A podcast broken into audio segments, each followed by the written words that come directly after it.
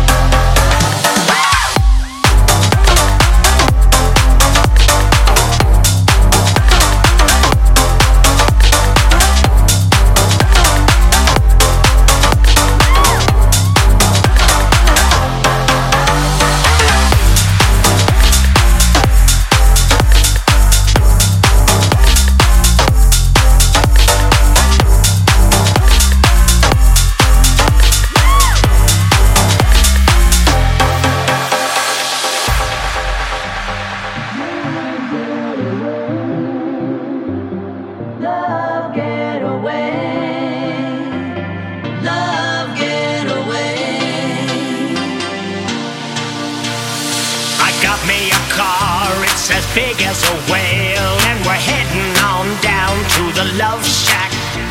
I got me a Chrysler, it seats about 20, so hurry up and bring your jukebox.